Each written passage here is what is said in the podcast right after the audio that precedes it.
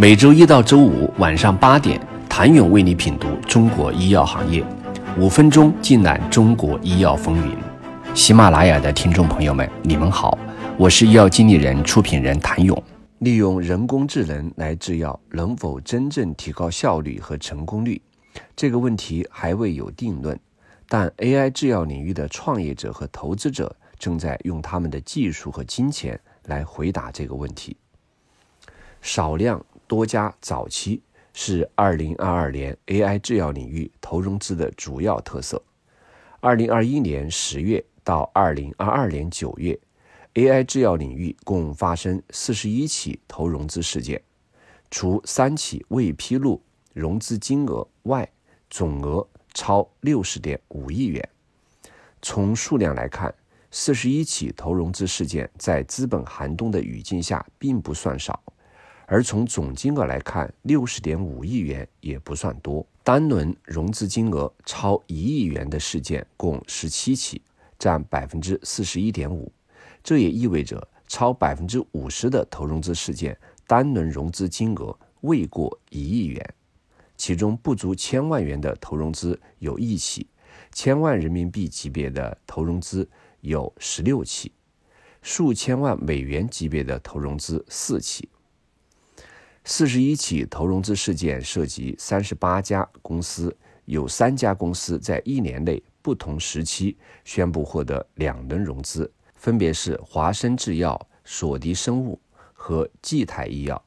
也有三家公司一次性宣布完成两轮融资，分别是腾迈医药、罗米生命科学和莫达生物。在融资轮次方面，A 加轮及之前轮次共三十二起，占百分之七十八，足以显示资本对早期的青睐。种子轮和天使轮投融资事件涉及十六起，投融资总金额七点五亿元。平均每起金额不足五千万元。虽然处于早期的 AI 制药公司颇受资本欢迎，但从投入金额来看，成长稳定且有一定规模的公司更让资本心安，获得的融资金额也明显更多。在二零二一年十月到二零二二年九月，AI 制药领域最大的投融资事件是索迪生物在二零二一年十月完成的一亿美元 B 轮融资。而在二零二二年八月，索迪生物再次完成三千三百万美元的超额认购融资，成为一年内完成两次融资的公司之一。成立于二零一九年的索尼生物是一家颇具特色的制药公司，其药开发将生物制剂和多肽药物转化成具有出色药效的口服小分子药物。如何将高度创新的大分子药物转化为生物利用度更高、稳定性更出色、物流服务更便捷和成本更低的小分子药物，是这家公司正在思考和努力解决的问题。而它也正在利用基于结构的药物设计技术、先进的计算技术和多位世界顶级科学家的专业知识来尝试解题。索迪生物的 CEO 是一位基于结构的药物开发专家，曾参与过多个药物的研发。目前，该公司聚焦于慢性病药物的研究，包括心血管代谢和肺部疾病方面的治疗药物。融资金额仅次于索迪生物的是业内较为熟悉的英熙智能和魏之君。这两家公司分别完成九千五百万美元和近一亿美元的融资。二零二二年八月，由 AI 驱动的端到端药物研发公司英熙智能宣布完成第二轮融资。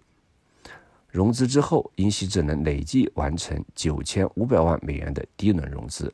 而在二零二二年六月，英熙智能刚宣布完成了六千万美元融资，这也让英熙智能成为又一家一年内完成两次融资的公司。在两次融资的间隙，英熙智能在研发上又向前迈了一大步。二零二二年七月，英熙智能的首款由 AI 发现并设计的用于特发性肺纤维化治疗的候选药物完成了在中国一期临床试验中的首次健康受试者给药，这也是首个在中国进入临床试验阶段由 AI 发现和设计的药物。据英熙智能介绍，这是一款小分子抑制剂，具有全靶点和全新的化学结构。临床前数据显示，该候选药物改善了基层纤维细胞的形成，有助于减缓纤维化的发展。未来这款药能否成为首个在国内上市的由 AI 发现和设计的药物，还需要英熙智能来回答。这场波及全球的资本寒冬比想象中更久一些。在还未回暖的状态下，AI 制药领域的投融资表现又是怎样的？请你明天接着收听。